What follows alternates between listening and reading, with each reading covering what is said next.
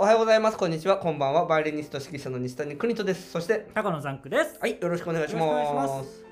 年の瀬もほ押し迫ってまいりまして。う、年末ですね。早いですね。早いですね。本当に。もうこのポッドキャストも1年半ぐらいやってますからね。そうです、もっとかいや。うん一年半ですね。うん5月、えっと2019年の5月、4月の1末年半か以上か。な。うん。 1年半以上、あっという間の1年半ですね。うん、いやまあと、怖いぐらいに。うん。特にね、今年はやっぱりあのコロナがあって、うんなんか3か月ぐらいすっ飛んだ感じがしますよね。 3ヶ月どこですか半年以上突っ飛んでますよ。やっぱりじゃあ、じゃあ半年以上。もうだ 3月から9月くらいのいあのあれが記憶がほぼないですもんああ、そうかも。イベントはなかったしなんか同じことうん同じことの繰り返しだった気がするな。うんで、あのーまあ、クリスマスというね、うんビッグイベントも、あのありますけど、まあ、それはまた、ねうんあのクリスマスの時に話せばいいかなとそうで思うすんねですけどうんいやーやっぱりおなんですかえっとなんですか大掃除あえーっとあれですね大晦日にある大掃除 まあ本当大掃大除晦日じゃ間に合わないんだけどねあの ゴミ出しできないんであそうかそうかそうか、だから本本本来の意味だったら多分大晦日にやるはずなんですけど、うんまあそれより早く1週間前とかうんするんですけど、うんまあもう僕は一年中片付けをしてるような人間なんでそれ片付いてないじゃんっていう話なんだいけどやまあ片付けようっていうだけ偉いですよ僕なんか片付けようって聞かないいやでもあの右から左へ移動してあれ左から右へまた戻すみたいなことをやってるる勝山うんあそうそうあちゃちゃちゃちゃそうですね懐かしいですねそれえっとそういう作業してますけどどう片付け得意っすかいやもうダメですねもうあの生徒にやらしてます最近あの小学校2年生のは女の子がはいあのお姉ちゃんとバイオリン習いに来てるんですけど、はいその女の子がすごい片付けが得意というかあーもうむしろああー片付けが生きがいみたいあなすすいません、方で将来もう松松井和代みたいになっちゃ どういう人ですかそれ知らないう、うん はい、でもあそこにあるちょっと片付いてるんですよ後ろのこの譜面とかも全部全部きれいにしてくれ てて移動してっちゃった、 そうだからね本当だそうだからうんえー掃除っていうのは弟子がやるもんだ いあいな僕だって近井先生のはいあのお部屋掃除してましたからね、はいみんなで3人ぐらい行って「ちょっと掃除してくれ」とか言ってそしたら「譜面いらない譜面あげるから」とか言われて、ああはいはいで掃除しに行ったこと何回もありますそれさ、うん人が掃除するのってちょっと嫌じゃないですかそう嫌だどこに行ったか分かんなくなるそうことがあそるうねそれがねん別にあの、見られて困るものはないんだけどそうそうそうそうあのそうあれどこやったっけっていうのが、うんその片付いてない状態でうんここにあるっていうのが分かってるのが、うん人の手が入ると、うん途端にどこだか分かんなくなるからうんちょっと不便じゃないですかうん、そうだからたまにねおお母さんに LINE して「ちょっとああのーなんとかちゃんに聞いてくれ」セロハンテープがないん だ」でもなんとか ちゃんも忘れてるでしょきっといや覚えてるんですよどこに何があるすごいだからだから毎回レッスン来るために「ここはここだって言ったじゃん」みたいに怒られるん ですえらいしっかり者ですねしっかりしてるすごいいやもうあもうしもう就職できますよダスキンかなんかに、本当ねそうで すねあの家政婦さんで来てほしいそうもうあのうんでも家政婦うんすごいですよ、ねあああいのう才能はすごい才能あるうあうんぼもうねバイオリンも才能あるけどでもえー羨ましいですよね掃除ができる人ってね、んうんあの生活習慣なんでしょうねきっとねでもあれですかやっぱり大掃除しますいつも毎年しようと思ってますあう んうん思ってると思ってるとするは違う、うん、だあいぶの隔た、りがあるんでえー可能性はね一郎ぐらいの打率くらいかなおおじゃあ結構これ3割ぐらいだあから3年い毎年やろうと思っといてうん3年に1回は本当にやってるっていうあーだじゃあ一郎よりちょっと低いですよそうか4割はないな、うん、だからまあ坂そういう坂本ぐらいうーん そうあんまさ坂本ディスると怒られディますスってないです3割打ってるよそうか大しそたうかもんです大したもんですね、うん、中退者取りましたし昔ああダンクさんはどうなんですか、僕はねだから一年中片付けてるんでう あん、の一年中お掃除み たいな偉いじゃないですか偉くないですよ片付かないんです片付けよてでもね本当にあの今年はねうん、本当ちょっといろいろ捨てようと思ってます、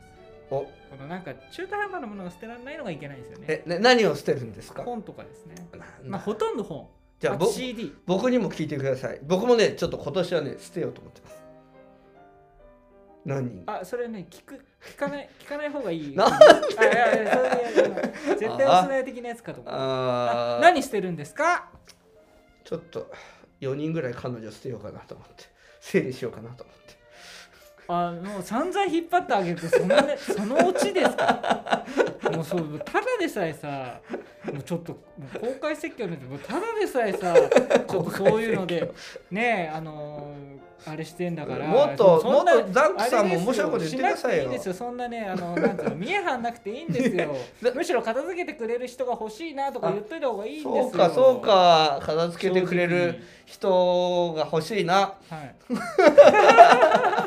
どっちだよ。わかんないいいよ片付けてくれなくても来てくれればいい よもうすごい条件かなり広がった。もうすごいですよそうお互いね、お互いそうですね。一緒にね、一緒に片付けてくれる人が欲しいですね。もうここはこの色鉛筆はここだよすげ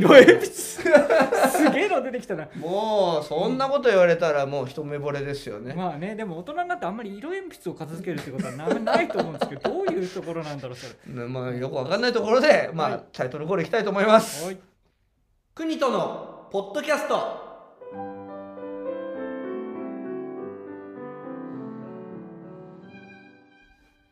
国とのポッドキャストこのポッドキャストはバイオリニスト指揮者の西谷邦人さんが音楽趣味その他興味のあることについて語る配信番組ですこの番組は Apple Podcast、YouTube、Anchor、Spotify などで配信されているポッドキャストですのでチャンネル登録・購読をお願いいたしますまた Twitter アカウント、Gmail アドレスも開設中です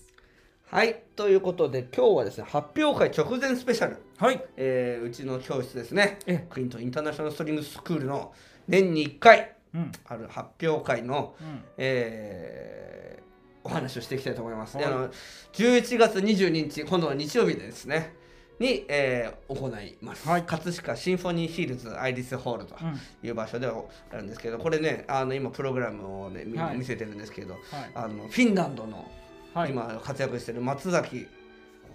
良二氏がはい作ってくれたやつなんですけど、えー、デザイこンうこんだけ出るんですよこうやおっーてす50人ごぐらいい、で今回はあの大人の部と、はいあの学生の部をつなげまして一ええ気にやって、はい爽快ですよねでそうなんでぜひえーよかったら、えーえー見に来てくださいと言いたいところなんですけどはい、ねなんか今心配なのはやっぱりねコロナですねそうですね突然上がってきたんですよ今11月10日なんですけど、うん1週間前のね、まああの本当言うとどどのくらいの10月の半ばぐらいから実は週で言うと上がってきてるそっかっていうふうに2週間前だもんねゆあの言われ結果がてねる説はありましたよねあーだからあのちょっと実は週間で見ると意外と上がってんだぜみたいなことだけどまあここに来て要はそれがひょ表出してきたからですねそうですね、はいうん少ないはずの月曜日が多あかあっそうたですり、ね100何人150何人で北海道もなんかね北海道ねすごいですよねなんか多くなってだけどだけどはいなんかいい情報もあって、はいえーファイザーでしたっけ、えーが90%以上の,、はいあの要は、えーなんだワクチンはいが90%以上の人がこ抗体を作れたというそういうワクチンが出き来上がったらしくてはすごい高確率らしくていはいあのい今日は株価は爆上げしてます。へーしかもバイデン効果で。あーうん、あのーだからねまあ大丈夫なような大丈夫じゃないようなって、うんだかまらあ短期的には大丈夫じゃなくて長期的には大丈夫になってきてるのかもしれないであーすなるね。ほどね。はい。うんだからちょっとそういう不安もあるんですけどうんあまだ CM 行ってなかったですそうなんねはいじゃあちょっと、まあ、あのいろいろ、えー愚痴ってきます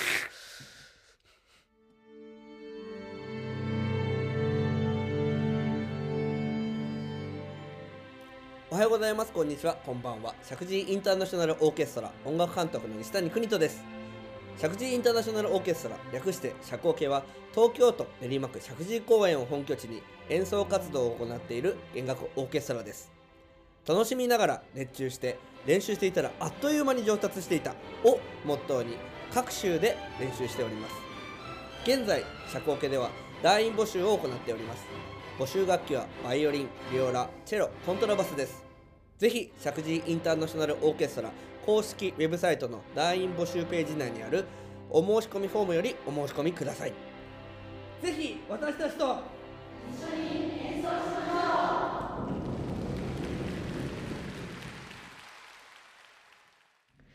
はい、ということで、今日は発表会前直前スペシャル。はい。ね、発表会前直前って同じダブルで言ってますけあ、ど。本 当だ。気がつかなかった。はい、えー、今年も皆さん頑張ってます。えすごいですよ、うちの人たちは。頑張ってます よ。え。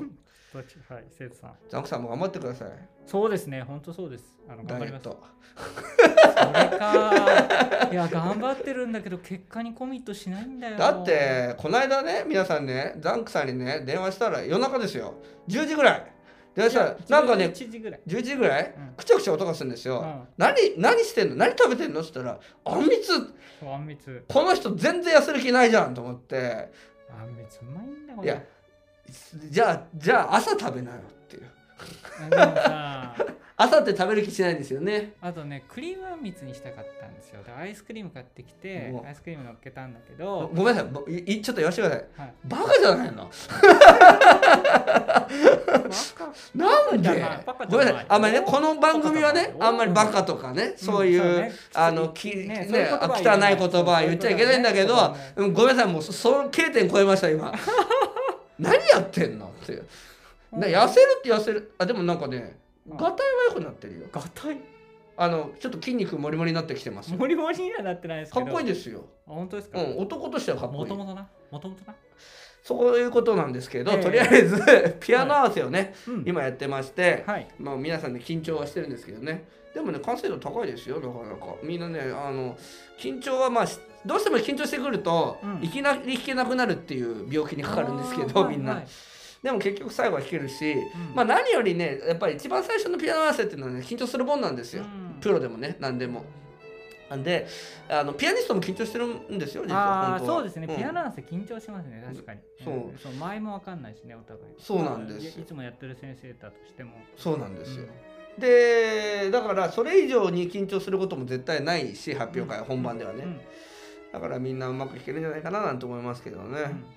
今回はもうコロナ禍だからいろいろ事前準備対策してはいます、どどういう感じでいつもと違うところいつもと違うのはまずねホール打ち合わせに行ったらなんかその名前を書いてもらうようにとかあと、うちゃんと体温の測れとあーか、はいはいはいはいはいいろいろそういうだから今回サポーターの川名さんとか、うんね、手伝ってくれる佐藤優さんとか、はいあのーコロナでちょっと迷惑かけるかななんて思いまあーすよねもし受付に必ず置かなくちゃいけないんで、うん人をうんうんうんうんそうであとは、えー今回でもただ集合写真だけは絶対撮りたいんで僕は、うんいろいろ考えましたよ座席にみんな座らせてそれで撮るとか、うんいろいろ考えたんですけどやっぱり舞台で撮りたいみんなで一緒に、うんうんうんということで、えーマスクシールドを変えましたマウスシールドマウスシールドごめんなさい、はい、はいフェイスシールドだとちょっとこう反射して見えなくなるから、うんえー口元だけのやつ口ね元だけのはいあのクリアなやつを、はいえー60個買いまして、えー60個みんなに使ってもらうと思いまます。はいあのーえーで画装もするんですけどはい、それを使って、ああーなるほどねそうしたらまあさすがに文句は言われないだろうとら、はい思いますけどうね。んそうでだからまあそういう感じですよコロナのコうん、ロああナのーなるほど準ね備やっぱとしりては普段よりも気を使うところがね出てきちゃう、うんまあ、それもあの普段よりもよりじゃなくてうん全然違うところによ労力をかけなきゃいけないから大変ですよね、例えばザンクさんのはいあのーまあねつ勤めてらっしゃるから、はいはいあれですけどそこの会社とかでははいそういう対策はしてるそのマスクみたいなのとかその、あーもうマスクはマストですねま絶あ、対だつけてなかっったらなんかこうああるんですか用意してあるんですかそういうたああありますあやっぱりあるんですね、はい、あのーこれつけてくださいっていううち接客業なんでお客さんでもしもしあのしてこないような人がいたらあこのれ出つけせてくだるさい分ただあのあるよって言っちゃうとしてこない人もいるんですそもうらもらおうと思ってる人もいるので言ってないですけどあの明らかにあの持ってないと例えば使い捨てだと破れちゃったり紐切れちゃったり、うん、うん、なんか濡れちゃいましたっていう時は渡せるようにああなるほどあそれはどんなマスクなんですかあ普通のいわゆる白いあの白いまあ使い捨てだけど割といいやつあそうなんですか、うん割とだからだから50枚入りのあのパックで売ってるじゃん。あはいはいはい灰色のやつもあそうなんですね、はいああそうかあそれはいいですねなるほどなるほど、いやいやいや、めんどくさいですね、本当にね。そうですね、うんでもなんか結局マスクが一番あの効果があるっていうのがね、なんかうんこれだけいろんな技術が進歩しているのにっていうのもありますよね。でまあ、おで今回葛飾は、はいこ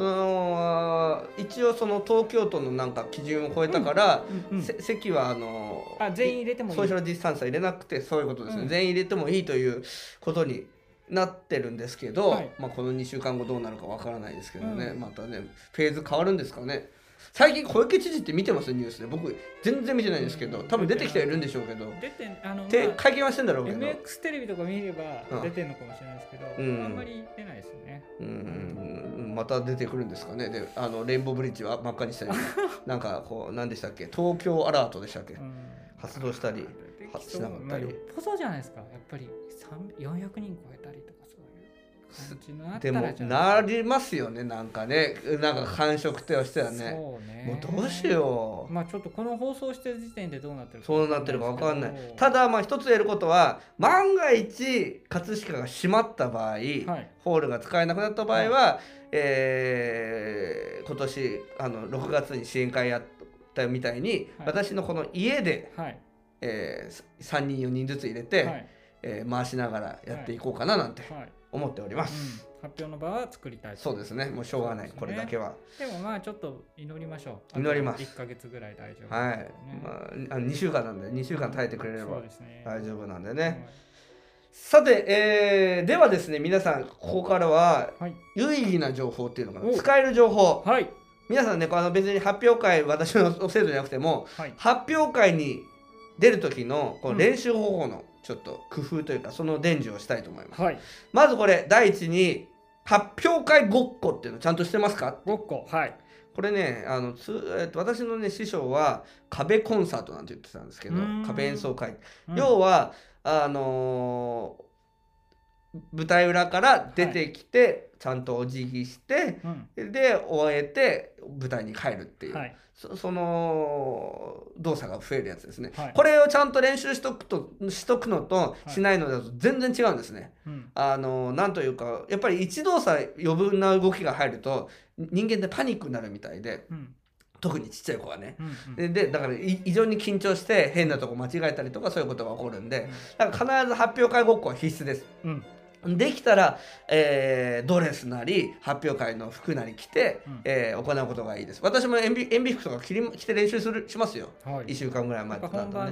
番。に近い方がいいうん、ともう絶格好対とかもねうんあとあの一番大事その発表会ごっこで一番大事なのは演奏終わりですねうん演奏終わりの例えば弓を上げたりとかはいあの最後一番なんだえピアノで終わピアノだけで終わる時とか待ってる時をどうするかとかうんそういうシミュレーションもちゃん必ずしていくことが大事ですねうんこうだから終わみんなねあの練習する時ってこう終わるとね弓をすぐすぐ下げちゃうこうやってこうやって終わっちゃう、んんんそうじゃなくてお夢を、ま、こう上げて格好をつけてなんていうのかな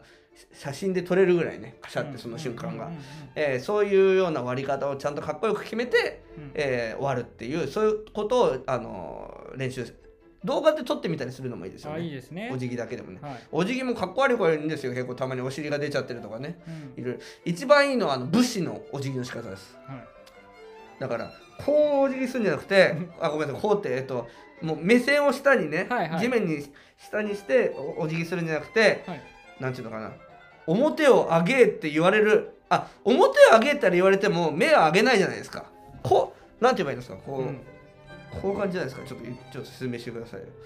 こういう感じじゃないですかうん目合わせないでこうやってでこうはやんないじゃないですかあこう要はね目線はちょっとし下目ってことそう目線は下目で表を上げって言ってもね目はあ合わせないわけで日本の文化はねあれかだからであれこのね日本お辞儀っていうのは日本人のお辞儀っていうのは世界中で称賛されてますからアメリカでもおおって言われてますからねうんいやいやいいですいいんです今ちょっと今おもあのいろんな他のことを思い出してあそうですかの要はお辞儀の時に、うんよくアメリカ映画とハリウッド映画とかで出てくるお辞儀って、こう絶対相手の方をこう見続けるお辞儀らしいんですそうなんですよそれがいいのいいんだからだから要は顔を見せなさいって言われるらしいんですよあーあーなるほどね、うんそうだから例えばこうなんかこう右手をイギリス映画でこういうのあるじゃないですかこうなんていうんですかこあうあーはいはいはいなんていうのこれさあなんていうんだろうなんて言えばいいんだろうなこの挨拶お辞儀の仕方こうみ片手を右手を素振りをしてお腹の方にやってそれでこうお辞儀するっていう曲げてこうやってあどうもあの要はプリンセスプリンセスどうぞ踊りよのうん時のあのしゃがんでないけど手だけやるみたいなそうそうそうそう感じイギリス人の生徒を教えてた時にそれやった方がいいとこうやって、へえかっこよかったですよねかっこいいっすねまあそういうのもいいですよね、うんそうだからまあお辞儀はかなり大事なんで練習ね印象が変わりますからねお辞ま儀っっすてねぐお辞儀するのと、うんなんとなく頭だけペコッとするんじゃなくてちゃんと腰からお下ろせおりそうそうそうそうそうおるようにそってこうとかな一番最悪だったのは、はい首だけでよく若者がうっすってやる人いるじゃないですかああそういう首をひょこっとね、うん、あ前んにな突きの出すもう早く帰れって思いますよね、うんどんなだからやっぱり演奏してもねあの多分ね緊張してね頭だけペコリになっちゃうから、うんそうじゃなくてちゃんと腰から曲げたお辞儀がいいですねそうですねそれはいいかもしれないでこのねお辞儀をした時に観客を見ないことが大事ですね見てしまうと緊張が一気に高くあなあるそうですだねからちゃんとそうそうそうそううんもうそれは確かに、あの照明の方見て、うんねこう上いの方う目見て線はねなんとなくあの舞台を見るようで誰かを見ないのが一番いいかもしれないなあの僕もあの何回か舞台立った時にそそうするようにしてますそうですかあの全体ぼやーんと見てあの人がそこにいるとか思っちゃうとうんそうですよね意識しちゃいますもんうんねす、るのでうまあもちろんそれをあえてね君のために弾くよっていう人はもうぜひ探していただいて君のために弾くんだでもいいけどあのそうじゃない人たちはなんとなくぼやんとぼやんとあの舞台のあ舞台じゃない客席の方を見てお辞儀するといいかもしいや僕はねうん実はそう言っときながられない、はい、舐め回すように見てますああ見ちゃうんだわざとる見んだるんですああーそんなただけを見見てるよってふりをします全員に対してあーそれ今バラしちゃって大丈夫、いやこれねあのねあの指揮をする時もそうなんですよはいおはようございますって言ってはい、あの指揮をする時にこうやってあみんなに開いた時大事なにことうんで第二もこうやってみ一人ずつこうやって見,、見てからしスタートするんですね、うんえー目が合ってからスタートあすーる目が合うまで待待つくらいで,、うんであのまあリサイタルとかでも実はちょっとできるだけこう、うんあの全部見渡してから行くっていうふうにしてはいるんですけど、まあそんなことしない方がいいですね そうお客さんとまたあのうん演技苦労とはした方がいいけどうんあーそうねなる苦労るほとどしないね慣れて苦労とはそれはね逆に見ないでやると、うんあこの人慣れてないなとあかーそうなんだあこの人はあのプロフェッショナルに欠けるなって僕は思いますけど、へーそうでもあのあんまりあの発表会でそれをやるとちょっとね謙虚さがちょっといやまああれですよあの人それぞれの緊張しない方法ただまああのー初めてとか、うんあんまり舞台慣れしてない人は僕みたいに舞台慣れしてない人そうな間んはですよこう全体見てねジャンクさんん強いですよね舞台ね結構緊張しない派なんですかね結構あああの喋る時とかも全然キキロッとやられるじゃないですかキロッと、段取りさえできてれば段取りができてないことの方が不安になりあますーね準備段取りさえできてれば、うんまああの僕はもうそんな100人何人の前ででも15人とか20人、まあ、50人ぐらい前の前だったらうん大して、あそうですかうんでも段人取りさえ人できてる数あと人数もじゃあ意識するんですねやっぱり東京ドームで何かやれって言われたらちょっとやっぱりね緊張すると思う僕はそあそこまで行ったら緊張しないと思う逆にもうなんだか分かんなくなるっていうかでもね、うんなんだっけな今年の初めか、うんあのー突然舞台に上げられて、まおあ、あの上がるっていうのは分かってたんだけど、うんうんちょっとなんかあのー仕事関連であのすなんていうの宣伝してくださいみたいなへえ言われた時、うんあの大して緊張しなかったおー鈴木福君と同じ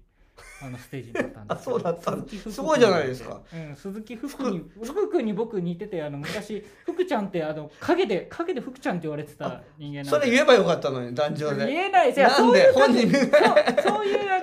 あのそういう面白い感じでことは言えないし面白いこと言えばよかもうあっのたのに鈴木福さんになってるからもうあか彼もそうかあの若い時よりも鈴あ木ああ福っさたんんにでなっすかあ見ました見ました、はいあもうへえ福さんもう大人ですよも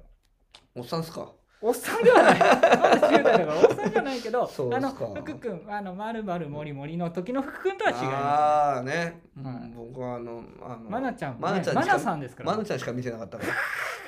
ら話ずれましたけどまあそういうことでね緊張しない方法みたいな、はねものもありますよねなんで、はいまあ皆さんもねいろいろ対策を練って、はいえー臨んでもらえばなと思います、はいえーもう一度、えー言います、えー第12回クリントンインターナショナルストリングスクール、えーえー国際バイオリンビオラ発表会、は、えー葛飾シンフォニーヒルズ青戸駅ですね京成のね、はいえっとう日暮里からあの急行で一一本なんですけど、はい一駅ですえー、押し上げって言ったあ のなんだあそこなんだっけ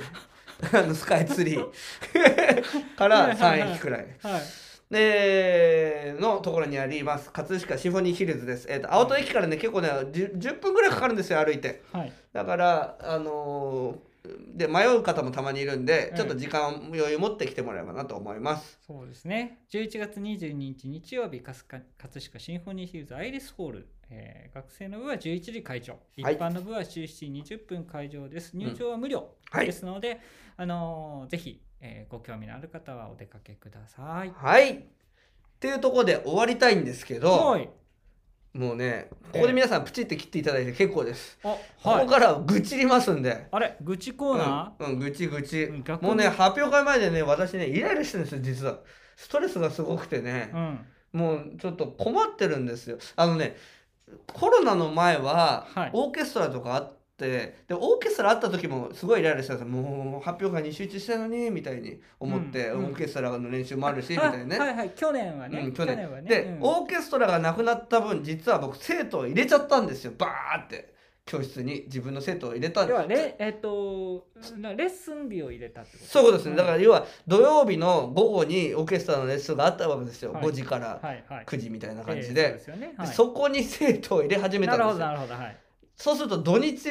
が朝から晩まで生徒をやることになっうん、レッて、スンをしなきゃいけないはいそっちの方が大変だったんだっていうのが分かりましてあーやっぱり個人個人を見なきゃいけなくなりますかそうらいうねことなんですかね、ね、でもあとまあオーケストラはねその、まあ、違うことやるっていう意味もあるし、あそうですねバイオリンじゃ指揮ですからねそうですね、んであとはね伊藤先生なりみんなが助そうけそてうくあのださるか各ら。パートがしっかりしていればね、うんまあその細かいところまで見なくてもそうそうそうそうまあ全体を調整すればいいあもうさす仕事ですからねすごい指揮者はなそうそうですその通りです、はいさすがザンクさんでえーまあふね生徒が増えたことは光栄ですしね、うんこうやっていっぱい50人いい光栄なんですけ相当どな数出ますからね今回だってねそ発う表会うんそうなんですよだからあのすごく嬉しいことだしもはいう感謝だし、もうレッスンも、まあ、大好物はいなんですが、はい発表会の時はやっぱじゃ重圧が一気にのしかかるんですようね、んうんうん要はみんながストレス抱えてるわけですよあほね出る人もね出る人が、はい、生徒さんもストレスを抱えたら当然そうですよでその一人一人のケアうん、うんが大変なんですよもううん落ち込んでる人とかも本当大変ですし、いつもより LINE とかのメッセージメールが多くなってくるんですよ、ああはいはいはいはい先生ここどうしたいらいいとかはい大変とか、はいはいもう人によっては発表会出たくありませんとかね、い、はい、もう、はいもなるうほどもうね、もうあのね発表会に出ないんだったらうちの教室来ない来ない方がいいと思いますはいよね、うんうんうん、もうごめんなさい言っちゃいました、うんまあ ねだだだわかります頑張るためにやってるわけでしょ、うんつって上手くなるためにやってるわけだから別うにんそんなあなただけを見てませんよっていうのを言いたいし、いやいやいや一人一人ね大切にうんまあ一し人てます一から人してる僕は大切にしてるけどねねお客さんはどうかわかんないからいやいや大切にしてますよそうだね大切にしてもらってますようんでよく考えるとねうん僕これリサイタルより大変なことしてるんだとあー自分のリサイタルより、うんうん僕はプロデューサーなわけですようん、そうですねそうですねはい、 50人の演奏者、うんご50人の演者、うん舞台人うと、んそして7人の伴奏者はいピアノピアニストはいそして5人のサポーター、はいね、裏方さん、はいこの管理で頭がうわーってなるわけですようんうんうんうんわかります あのう同じ立場にはなれないけど分かる。だってよくそういう感じのことやね仕事もあるんじゃないですかそういう感じのこともねきまっあと。ねでもうんそうかな。うんで嫌なのははいこの発表会のことに集中したいんですけどはい。一番のストレスは発表会じゃないんですよ発表会以外のことなんですようんどういうこここれがうまくいかないとのしかかってくるんですよ突然の多分ね4倍ぐらいに考え、ま、感じますよね発表会以外のストレスだから例えば例えばですけと。どうん、うんとじゃあ弦楽セミナーでもいいですよはいはいはい。今うまくいってるけどねはい。今結構人数も集まってきてるんではいいいんですけど、例えばそれが集まってないとかあーなるなほどんかトラブルが起こったとはいはいかはいそういうことですそれが発表会以外のことじゃないではいすはいか。はいはい。あの他のことは言えないんですけど今 別に言語学セミナーうまくいってるから言えるんだまあまあまあいろいろねいけどろんなことねいそうろんなことがねあのそう要はプライベートのこともそう他プライベートのことも仕事の仕事のここととももまあ、発表会だけやってるわけじゃないんで、うん、うんそうですね確かにあと若干鬱になりそうなのが、は自分の演奏会やってないくせに、はい発表会でねはいやるっていうのが、はいちょっと若干こうなんか嫉妬というようなあーずるいなーってこれ人なんですか ねなんかいいなーって思うし、うんそれで発表会出たくないとかどういうわけと思ったありーとかなるほねどね確かにね、うんまあでそういうそこまでは分かんないですよそりゃ、まあそれはね生徒さんとねプロは違うわけで、まあ、それは分かってますけど。あのー若干そういう気持ちになるわけでだからうでん今もうこの先僕実は全然は演奏会の予定立ててないんですよはいだって来年の演奏会も潰しましたしあうのんオーケストラもね全う部んコロナで潰しましたし、うんえー弦楽セミナーだってあるわけじゃないしあるかどうかまだね決めてもないし、うんリサイタルなんかも完全に未定中の未定だし、自分がまあバイオリンを持って弾くことがあんまりねそうないじゃないですよね最大のストレスですよね、はいだからといってじゃあやりゃいいじゃんやってる人も今いるんだからって思われるかもしれないですけどそこまで強気にはなれないんですよもしこれでまたコロナで潰れたら入中止したらむ無駄になるじゃないですかうんうんうんうんだからでしかも自分の演奏会で出たら嫌じゃないですかコロナよくみんなできるなって今思いますようん本当まあいにろいろいろいろ考えてらっしゃる、うんだからねはいあのーそういうことでわーってなってますな今るほどねだから発表会じゃないんでしょうねきっとねでもオンラインライブやってるじゃないですか、そうね石渡先生とできたからいいかうんでもねオンあラインライれブうんまあねいっぱい見てくださっていいんですけど、はいやっぱりお客さんの前でやりたいですよねあともうごめんなさいもう贅沢なんですかねじゃあなんかシークレットやれば、シークレッうト、ん、シークレットライうんブもう本当にあの、ま、もし万が一、うんまあそこでなんか感染をしたとしてもまあもうこの人このメンバーでがしっかりしてやってもうそれでいやどこでもうねコロナ感染するか分かんないうん世の中だから、あのそれでやったら、は最近実は面白い話があって、い、あの僕バイオリンじゃなくて英語の方ではいはいあるええ英検とか関わってるうんあの方がい長野にいらっしゃいましええて、えでえまあその方がバイオリン興味あるってことで、ええはいえー私のバイオリン充実とかはいはい標本を買ってくださって、うんでなんか質問で私のウェブサイトにうんメールをしてきてくださったんですよ。うんでで私がこう丁寧に返したらすごい喜んでくださって、はいえで実は英語のね勉強してて、はいで僕は英語ね西谷さん英語をや勉強してきたから、はい留学してきたからちょっと英語についてインタビューしたいんですよってういう、んそういうお仕事がはい入ってきまして、えででその方は対面でやりたいと。えはいおっしゃってたんですけど、うんやっぱりなんか止められ身内に止められてうん辞めたらしいんですよ、長野からね東京に来たりとうんそうでか、すよね僕は東京から長野に行って、っていうのはあれなんですってもう東京の人に会っただけで14日間隔離なんですってえ向こうえの人ってだからで自粛しなくちゃいけないんですって自分たちで言ってないけどみんなそういう、うそういう決まりがあるらしいんですよどどう思いますそれはなんかその人たちだけのいやじゃないです結か構多いらしいですいなだから東京都かっていうあれ合ってるうん東京以外の首首都圏以外のところでは、うそんそういうふうにもう東京の人と会ったりしただけでその家族家族が14日間隔離にへえそれはなんかあれですねだから要は決まりじゃないけどもうそのぐらいちょっとそれはうんまあ恐れてるってあことあれだでっすねて決まりではないですようん14日間だっ隔て離ね、 GoTo させちゃってますからねねうんうん、だから東京都の人間からするとえー、って思うんですけ完全どにねちょっとでもまあ分かんなくはないですよ迫害ねされてますね迫害されるんでしょうねきっとねまあ会ねっただけで迫害されるんでしょうねそうそうでしょうねだからそういうだかから東京の人間と関わるような仕事の人は もうずっと隔離でしょうね、らあそうかうん、だから会っちゃいけないとかあ何々ちゃん厳はしいですそうですねもうね早く割れないかなもうそろそろでもそうまあそうこれに馴染んでいくしかもう当然当ない分さん半年1年はもしょうがないってう、うん、思うのは今東京の人間だけみたいですよだからあー他の県の人たちはもうとんでもないと慣れるもんもうでももうロックダウンって自主的に 自主ロックダウンをいっぱいしてるっていう、うんなんかわかんないですねうんだから僕らやっぱりちょっと違いますよ何ね何が何まあ何が正しいかはないと思いますからねきっとねあの自給自足自足で生きてる生きる人とかはきっともう思いっきり隔離してるのかもしれなういね、んまあね、僕らは無理じゃないですか絶対に、もともとそんなに東京と触れ合ってない方からするとそうなのかもしれないですねそうですねうんいやいや発表会直前スペシャルですけどコロナスペシャルになっ最ちゃいまし終た的にねねなんかいろいろね最後の部分はちょっとあれですけどいやいやいやまあすいません、えー、もしもここまで聞いてくださった方本当ありがとうございます、えでもね、発表会あのーうん本当にね、あの国人さんはちょっと一人一人のね、あのやっぱり生徒さんに対する向き合い方がね、深いんで、ーだからそれだけ考えると思うんです。まあもう他のね、あの先生とか適当ですよきっと。 そんなことないけどあ出たくないよ。出ありがなというござい まよ。出ないよ出ないよみたいな感じですよ。あー出たくないでも出たくないどうしようこの子をどうやったら出して出させてあげたいだそろううですだよろうみたいに考えるからですよ。もうね一人一人愛してますから本当にねいい言葉出ました。もう深いですよじゃあね、本当にあの、うんでも愛し合える人が欲しいですね。あのねちょごめんなさいちょっと続きになっちゃいますけど、はい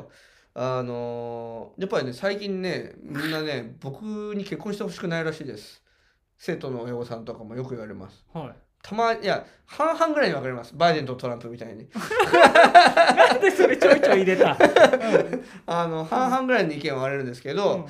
昔はね結婚した方がいいんじゃないっていうのは8割ぐらいだったんですけど、うん今5割ぐらいになっててうんあの結婚したら可愛がってもらえなくなっちゃうとうちの子うんんっていう、んそういうのがあるらしくいやて、関係ないですよだってそんなこと言ったら世の中の既婚者指導者はみんなあの生徒愛してないことになっちゃううん、たそんなことなただいね多分だから僕子供結婚もしてない子供もいないということでうん余計に多分その愛がその分がいってる可能性はなくああーまあるねだから否定はできないんですよだって僕絶対子供いたらめっちゃ可愛いもん可愛がるもんもう毎日シルバニアファミリー買ってきますもんでもシルバニ ア女の子だじゃんあのでもねこれはあのちょっとあ余談になっちゃうけど、あ余談余談あのーうちのえっとうちのまあ母親とかって子供好きじゃなかったらしいんですよ。あそうなあんのです結ね婚する、そうなんえですね子供産むまでね。うんで産んだら、まあうん、当然自分の子も可愛いし、うん他の子も可愛いと思うよ、あそうなんですかだから自分の子供できたらもっと可愛がりますよ。ほそうあなんだの自分の子供じゃなくても。そうなんですねだからそれを言い訳にしちゃいけない。そうですねまあまあもともと僕子供は好きなんでうん子供好きなんで、うん、あのーいやでもね怖いのありますよねうちの母は、いは、やでもうちの母はまあ今子供好きですけいど、はいでも僕が生まれた時は、はい 他の子はいやなんで自分の子が一番可愛いんだろうって思わあないーそれはそうですよ。それは当然どこ誰だってそうですけど、 そでうもなんですよねでもあの他の子もそれ今まで以上にその子供というものに興味がなかった全くねう興ん味なかったけど自分の子供ができることでうんよりやっぱり時間がねクントさんだって多分自分こお子さんできたらうんあの四六時中会ってるわけじゃないですかその嫌な部分も見るわけじゃないですか。あの子供ねね、うん、そうするとその他の子も例えばおいたをした時とかもああこれはこういう時だああねだからあこうい理う時だ解かがらできるようにねそうそうそうだからより可愛くなるほどでもそうじゃねなかったらまあもう子供ってめんどくさいみたいになっちゃうけど逆になんか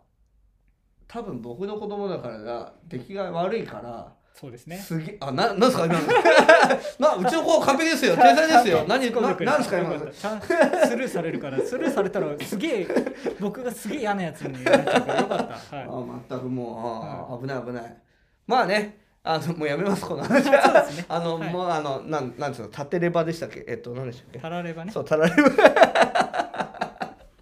日本語力がなもうよ久しぶりにこんなダラダラ喋って40分になっちゃいましたよ普通の会話であもうあもう本当に本当にねここまで聞いてくださったはい方ありがとうでございまもす発表会をねあの控えてる方はもう先生本当に悩んでますから、皆さんと同じくらい悩んでますからはいあの皆さんも頑張ってくださいもうベストを尽くせばもう国戸さんはねはいもうみんなのことあの失敗したってあそんなのみこと気にしない大好きですから、そうあだからものうこんなことは気にしないでもうこうこの国戸さんの下であのやったんだっていうことを誇りに思ってあそのう舞台に立っていただければと思うんですよ。もう失敗した時にどう励まそうかも考えてますからねね、もう大丈夫 も大丈夫なうの第1回目第2回目なんて吐きそうになりましたからね僕ねもうあんますごいプレッシャーなんですよね自分が引くよりねあまあそうですねうんコントロールできる部分が少ないですからねうんあうあんそういうことかまあこういうところで、えーここまで聞いてくださりありがとうございました、えーお相手は私西谷邦人と高野ザンクでした。はいありがとうございましたありがとうござい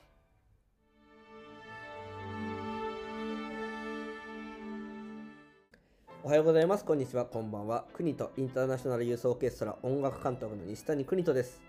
国とインターナショナルユースオーケストラ通称国東家は練馬区石神井公園を本拠地に置く6歳から高校生までの学生のための弦楽オーケストラです現在国とインターナショナルユースオーケストラでは団員の募集を行っております募集楽器はバイオリンビオラチェロコントラバスです